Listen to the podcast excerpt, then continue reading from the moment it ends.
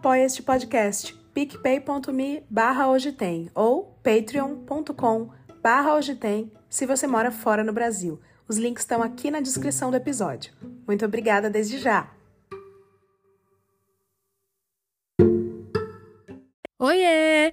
Hoje a gente vai falar de duas coisas que eu gosto muito: tecnologia e educação.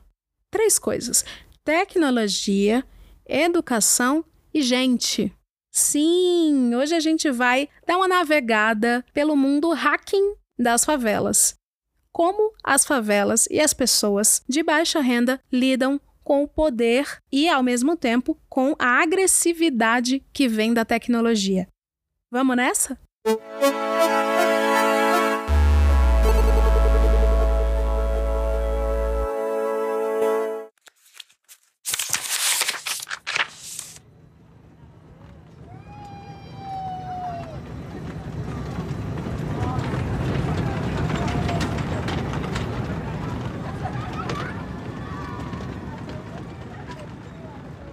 Pedro estava quieto e vestia roupas casuais quando entrou na Games Lan House esta manhã e foi direto para sua mesa costumeira. Ele assobiou para o Ronald, dono da Games Lan House, e apontou para o computador. Ronald liberou o bloqueio de tela e Pedro começou a digitar um documento em uma cópia pirata do Word. Puxei a cadeira e me sentei do lado. Antes que pudesse puxar a conversa, ele protestou, dizendo: não posso falar agora. Eu tenho que terminar isso e eu não tenho dinheiro para pagar mais de 30 minutos no computador. Eu olhei para a tela e vi que ele estava tentando digitar um currículo. Ele resmungou que odiava tecnologia, o que não ajudava sua busca pelas letras do teclado uma a uma. Depois de deixá-lo quieto, percebi que ele tinha digitado metade de uma página, listando suas habilidades e experiências conhecimento básico de informática, detalhamento e lavagem de carros, recepcionista. Quando terminou, ele assobiou outra vez para o Ronald e apontou para a impressora. Ronald lhe deu sinal de ok e, uma vez impresso, buscou o currículo de Pedro para ele. Antes de eu sequer dizer qualquer coisa para o Pedro, ele me entregou seu currículo e me pediu minha opinião, dizendo: Eu perdi o meu emprego. O dono da Lava Jato disse que eu já me atrasei muitas vezes mas como é que isso é culpa minha? Você viu o que aconteceu ontem? O tiroteio não deixou a gente sair de casa antes das 10 da manhã. Semana passada eu tive que ir para casa do cidadão tentar emitir a minha carteira de trabalho, que você sabe que o dono do Lava Jato não estava querendo assinar. E dois dias atrás eu tive que ir no hospital para levar ponto, porque eu machuquei o meu dedo indicador consertando os furos do meu telhado. E você sabe que no hospital público eles demoram uma eternidade para te atender. Eu disse ao Pedro que o seu currículo estava bacana, ele era um homem negro de 25 anos de idade que trabalhou por oito meses em um lava-jato. No Brasil, os empregadores são responsáveis por assinar as carteiras de trabalho dos seus funcionários, para que eles tenham acesso a direitos como o seguro-desemprego e o fundo de garantia. Já que Pedro não teve a sua carteira assinada pelo seu empregador, o Estado não o reconhecia como um cidadão empregado. Ele ficou sem qualquer proteção ou assistência social. Embora Pedro tivesse sido o primeiro informante a me contar que trabalhava nessa condição precária, essa é a norma no Brasil.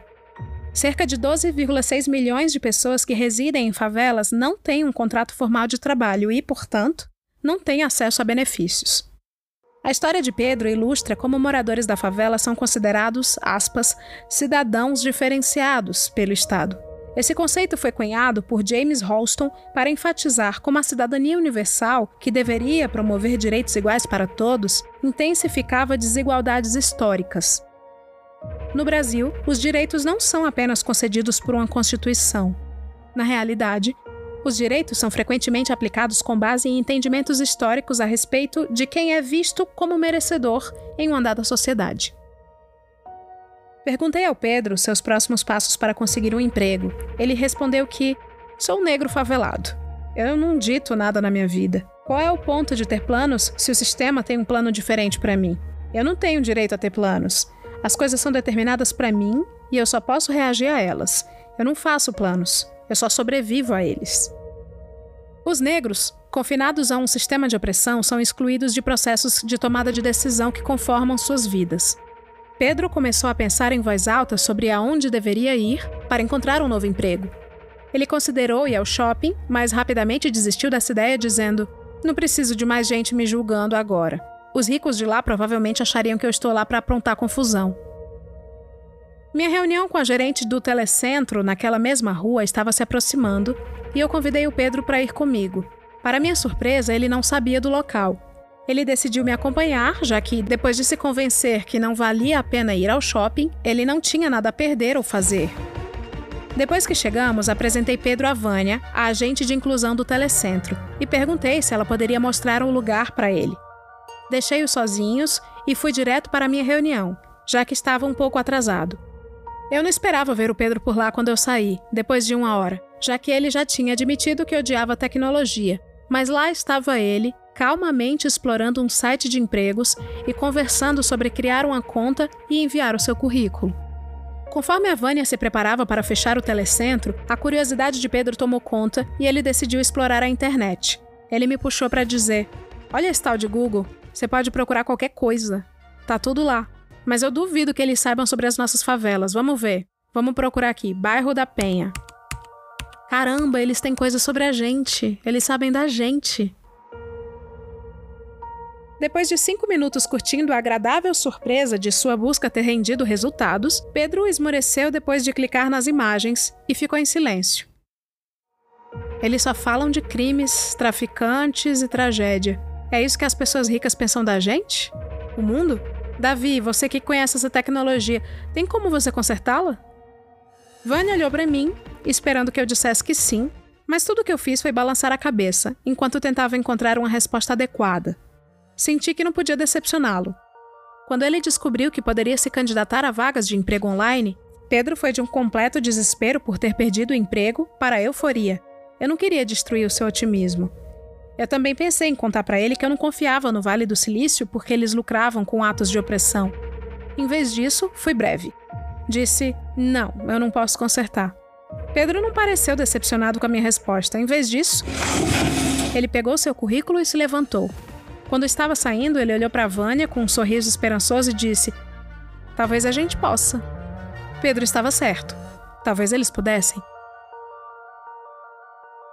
Mas o Pedro, como todo morador de favela oprimido, faz parte de um sistema institucional projetado para explorá-los. As tecnologias digitais podem ser vistas como um caminho para uma vida melhor, mas essa via dificilmente está acessível para todos. Acadêmicos e desenvolvedores de tecnologias frequentemente percebem aqueles que são oprimidos como meros consumidores de tecnologia, em vez de agentes empoderados por elas. Essa tensão entre opressão e empoderamento transforma as tecnologias digitais, como qualquer outro aspecto da vida dos oprimidos, em um campo de batalha. A experiência do oprimido com tecnologias digitais em suas vidas cotidianas revela a violência estrutural da era da informação. Tornar tal opressão digital visível faz com que ela seja passível da intervenção e da mudança. Depois de ver como seu bairro era descrito online, Pedro se tornou mais consciente do viés presente nas plataformas digitais. Mas, para pessoas oprimidas como ele sobreviverem, eles precisam conscientemente resistir opressões e se apropriar da tecnologia ao invés de rejeitá-la. Ao longo deste livro, exploro como as experiências dos oprimidos com tecnologias digitais permitem que eles sobrevivam em suas circunstâncias e até mesmo, em determinados momentos, prosperem. Este livro se preocupa com o espírito, amor, comunidade, resiliência e resistência dos moradores das favelas em sua busca por liberdade. Acredito que eles podem ser fonte de esperança para todos nós. Acadêmicos da área de tecnologia digital, interessados nos oprimidos, inicialmente pensavam no corpo oprimido como sendo legível apenas através da sua ausência percebida a ausência dos aspectos materiais, técnicos e institucionais de computadores e da sociedade.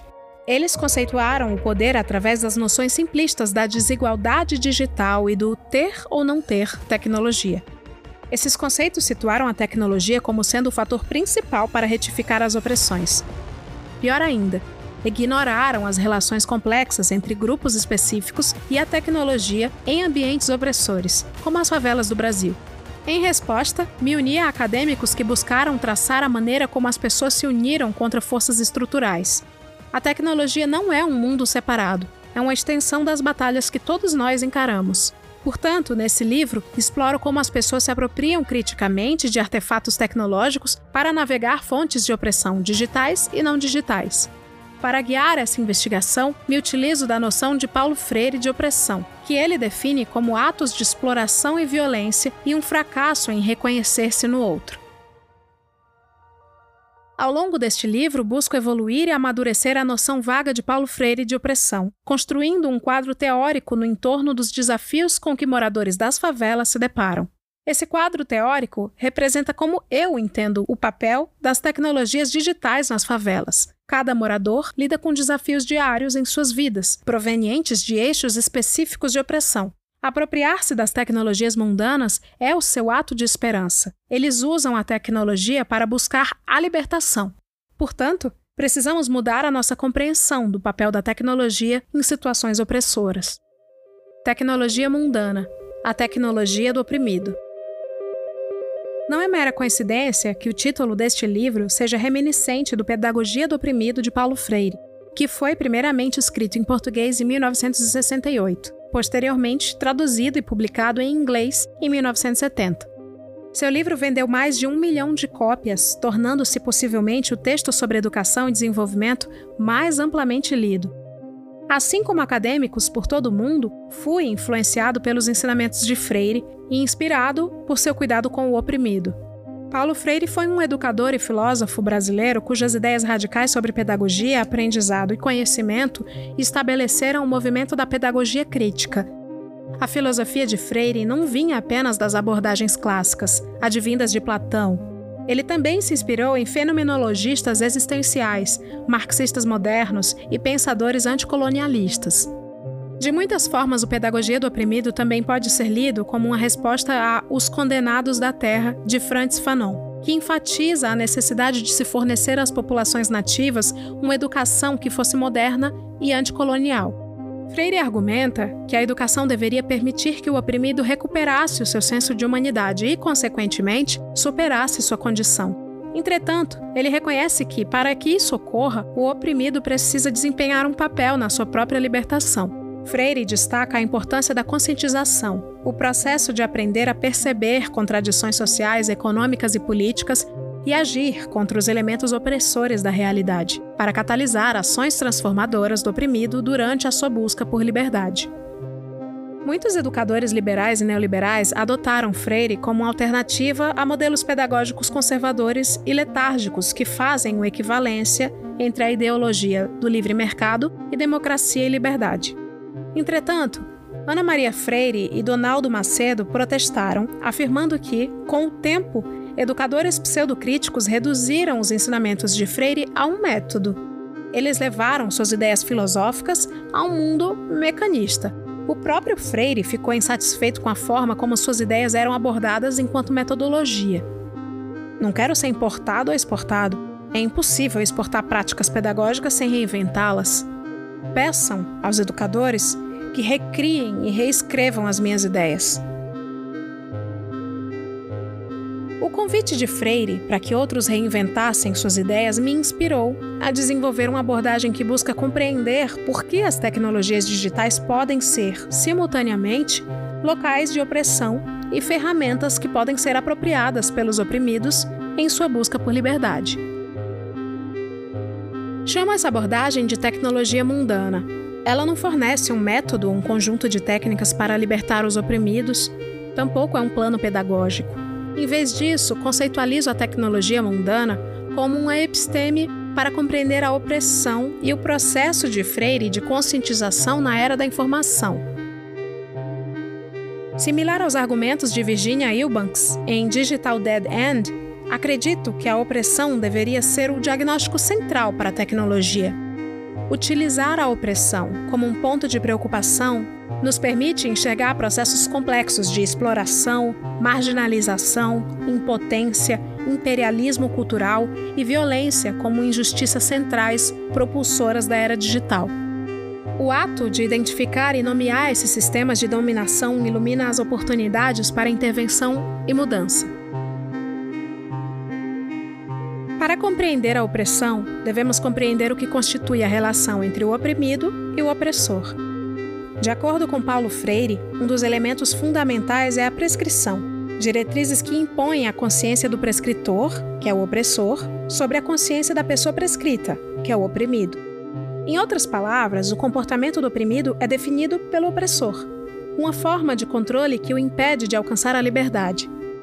A prescrição, como afirma Bruno Latour, também pode ser imposta por actantes não humanos, como artefatos tecnológicos, como uma forma de ditar a ação humana. Desse modo, nas favelas as prescrições são impostas não apenas através de leis e limites. As prescrições nas favelas também são projetadas em algoritmos e recursos tecnológicos de tecnologias digitais, como tendências racistas incorporadas no mecanismo de busca do Google e a necropolítica algorítmica. O ato da opressão é, portanto, uma consequência inevitável das experiências digitais do morador da favela. Freire adverte que as tecnologias podem se tornar instrumentos poderosos nas mãos do opressor.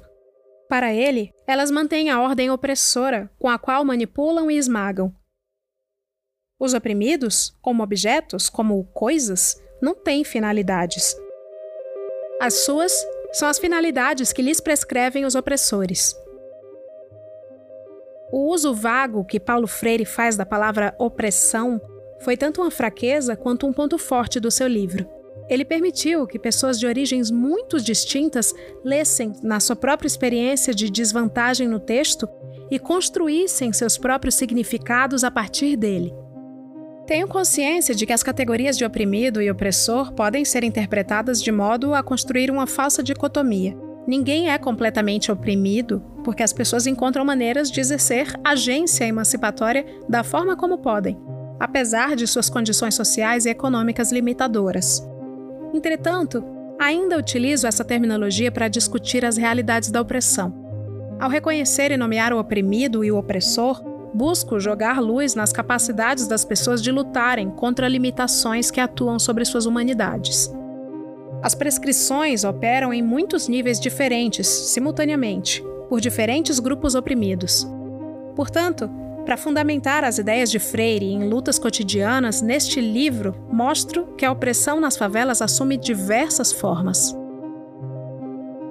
Acadêmicos na área de estudos da ciência, tecnologia e sociedade, CTS, em inglês Science and Technology Studies, apoiam a validade do conceito de Freire de prescrição em Autonomous Technology, Langdon Wiener argumenta que os artefatos tecnológicos são resultados da concepção humana.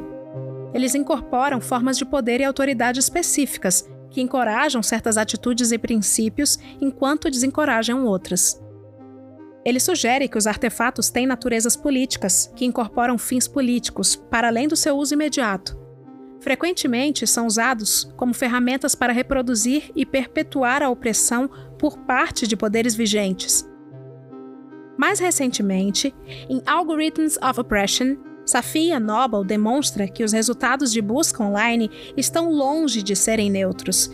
Em vez disso, replicam e reforçam crenças racistas e sexistas de sociedades em que os mecanismos de busca operam. Ela argumenta que a busca não apenas apresenta páginas, mas estrutura de conhecimento e os resultados obtidos em um mecanismo de busca comercial criam sua própria realidade particular. A própria classificação já é em si informação que também reflete os valores políticos, sociais e culturais da sociedade na qual os mecanismos de busca operam. De modo similar, Virginia Eubanks, em Automating Inequality, declara que tentativas de automação vislumbram os pobres como pessoas menores, e mesmo que mal são seres humanos. O consenso entre esses acadêmicos é a de que as desigualdades estruturais estão sendo incorporadas em uma variedade crescente de novas tecnologias digitais. Dado o entendimento de que a tecnologia pode mascarar e aprofundar a opressão, a pergunta se torna como os moradores das favelas podem usar as tecnologias digitais em sua busca por libertar a si mesmos e retomar a sua humanidade.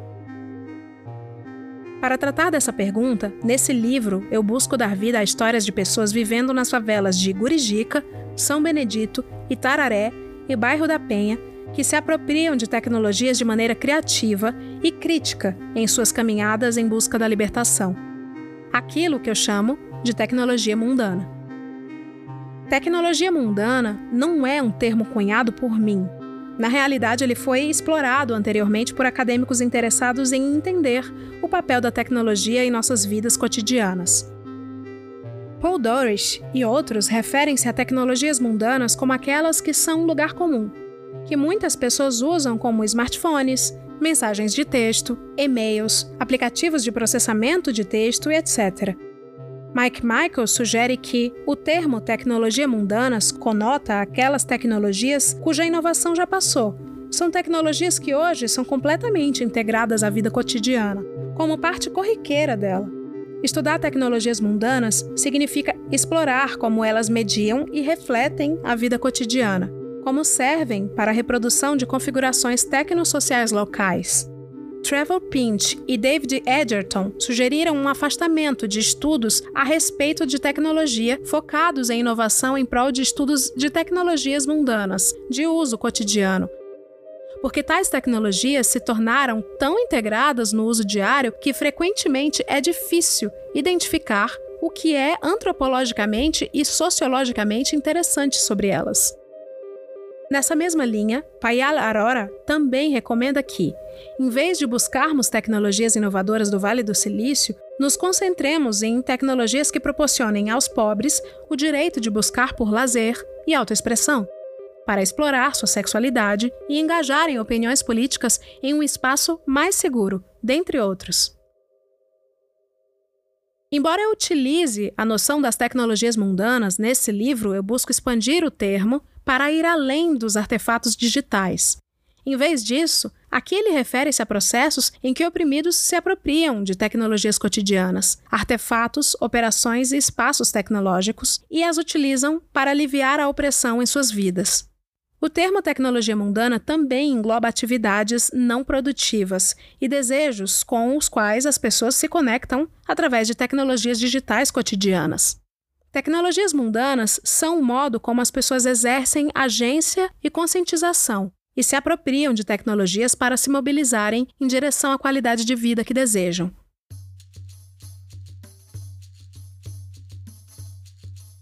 Os primeiros estudos sobre CTS focaram na produção da tecnologia por profissionais estabelecidos ou no impacto da tecnologia no público geral. Entretanto, neste livro eu me junto a acadêmicos mencionados acima e foco nas pessoas marginalizadas como usuários e produtores de tecnologias mundanas. Segundo a minha definição, tecnologias mundanas tratam de, em termos desenvolvidos por Ron Eglish, como as pessoas fora dos centros de poder tecnológicos e sociais usam materiais e conhecimento da tecnologia profissional para o seu próprio tipo de produção sociotécnica. Tais lugares periféricos são frequentemente considerados como inadequados para o estudo da tecnologia porque se encontram fora dos principais centros econômicos, tecnológicos e políticos do mundo.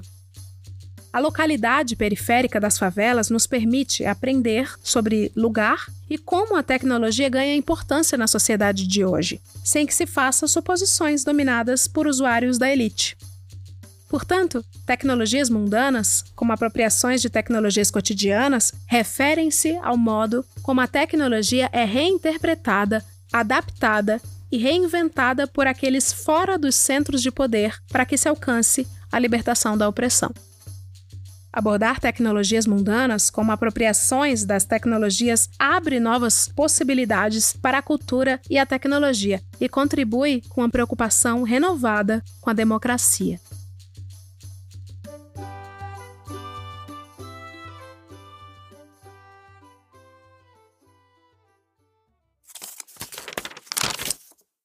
E agora, de ouvinte, eu te convido a ser leitor do livro Tecnologia do Oprimido, do meu amigo Davi Nemer, Desigualdade e o Mundano Digital nas Favelas do Brasil, da editora Mil Fontes. É um livro com uma pegada bem acadêmica para você que é de academia, para você que também tem medo de academia. É uma linguagem acadêmica fácil e é uma obra em que o Davi lança mão dos privilégios dele e mergulha fundo no mundo das pessoas oprimidas do nosso país.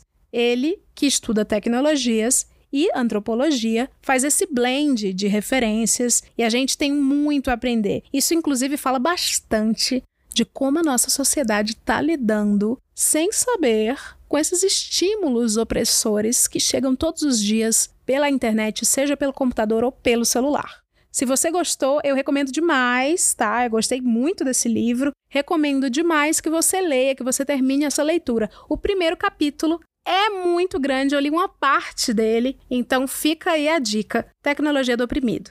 Um beijo e até o próximo capítulo 1. Oxumaré, lê, maré. Oxumaré.